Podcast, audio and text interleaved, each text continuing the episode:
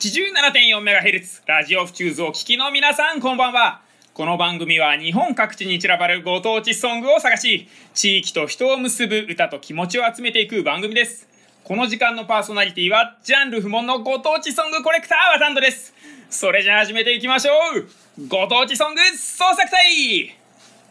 はいそんなわけで3月の放送ということでお届けしていきましょう、まあ、3月卒業シーズンですね。小中高大と、えー、それぞれ節目の方もいらっしゃるかと思います。ラジオフチューズでも、えー、多くの大学生が番組持っていて、えー、卒業される方もたくさんいらっしゃるというところもありますので、えー、ちょっとね大学生活というのを今回テーマでお届けしようかなと思います。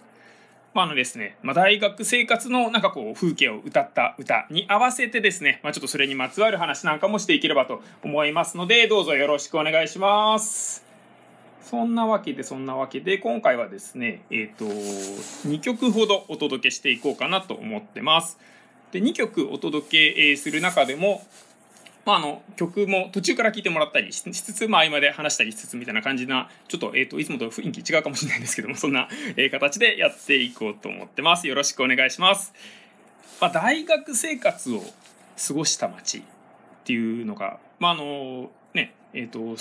ちょっと一風変わった位置づけの街かなというふうに私は思っているんですよね。で私はあの多摩出身なんですけども大学生活はあの東北の仙台で過ごしましたなんでやっぱもう特別なちょっと思いを持ってたりするんですけどもその大学生活を過ごす街っていうのがなんか僕の中のイメージとしてこう初めて選んだ街になる人が多いんじゃないかなというふうに思ってるんですよね。というのもあの高校生活とかまでは何て言うんですかねまあ家庭の事情とかもあって、まあ、そういった中であの